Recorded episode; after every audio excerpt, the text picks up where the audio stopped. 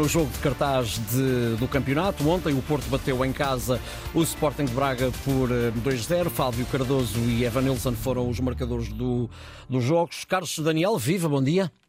Olá, bom dia, Ricardo. Ora bem, o Porto vinha uh, de uma vitória uh, na Moreira com o Estoril para a Taça de Portugal, o, Benf o, Braga tinha perdido na Luz com o Benfica também.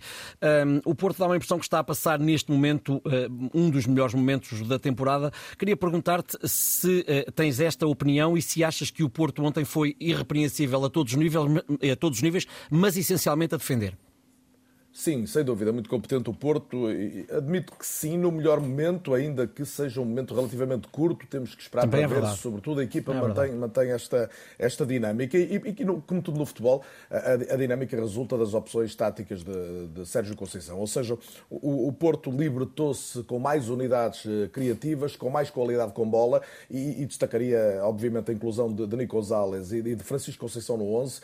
Com o Nico Gonzalez, a equipa ganha muito critério, o jogo flui mais, sobre sobretudo nos momentos em que a equipa recupera a bola, ou seja, os chamados momentos de transição ofensiva, em que o primeiro passe, a primeira opção de Nico é quase sempre muito boa. E depois, ao nível da condução de bola, ou seja, quando há espaço para então atacar a área contrária e, e contra uma equipa como o Braga, que se dá ao jogo, isso acontece mais vezes, a inclusão de PP no corredor central, com Francisco Conceição no corredor direito, o Porto deixou de viver em exclusividade das acelerações de Galeno, tendo no fundo até acelerações mais lúcidas, se quiseres, como são hum. as do Francisco Conceição e as do PP. Portanto, é uma equipa hoje mais larga a jogar mais no campo todo em termos de momentos ofensivos, além de que a inclusão do PP no corredor central dá uma capacidade de pressionar sem bola, que obviamente também ajuda o Futebol Clube do Porto a ser aquela equipa que Sérgio Conceição gosta, pressionando como foi ontem, designadamente no início do jogo, abafando muito o Braga e dando dificuldades e colocando dificuldades ao Braga para, para impor o jogo que queria.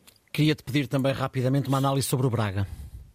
Em relação ao Braga, optou pelo modelo do Estado da Luz. Eu creio que é justo dizer, e notou-se também isso no jogo do Benfica, uhum. que, que, houve algum cansaço. Uh, nenhuma das equipas estava esfuziante do, do ponto de vista uhum. físico. O modelo tático, aquele 4-3-3, com o Zalazar a ser um híbrido entre 8 e 10, resultou bem na luz, porque uhum. o Benfica é uma equipa menos forte no meio-campo e o Braga, automaticamente, com superioridade numérica, uh, uh, conseguiu colocar maiores problemas. Em relação ao, ao jogo do Dragão, é diferente. O Porto tem uma forma de jogar diferente e eu creio que não só Zalazar não garantiu muito mais coesão defensiva, defensiva, como no plano ofensivo, a colocação permanente de Ricardo Horta no corredor direito tira ao Braga a imprevisibilidade que o jogo, eh, que, que, que Horta consegue dar ao jogo quando está mais por dentro, mais vezes a tocar na uhum. bola e não tanto a acompanhar o lateral contrário. Uhum. Última nota para dizer que, obviamente, depois há erros individuais, há um erro coletivo no primeiro gol do Porto uhum. e há um erro individual crasso de Borja a entregar o jogo literalmente no início da segunda parte. Como resumo, última ideia, o Sporting de Braga a 10 pontos do primeiro no fim da primeira volta, provavelmente deixou de ser candidato ao título. O Porto, pelo contrário, continua bem dentro da corrida. Obrigado, Carlos. Voltamos a encontrar-nos quinta-feira.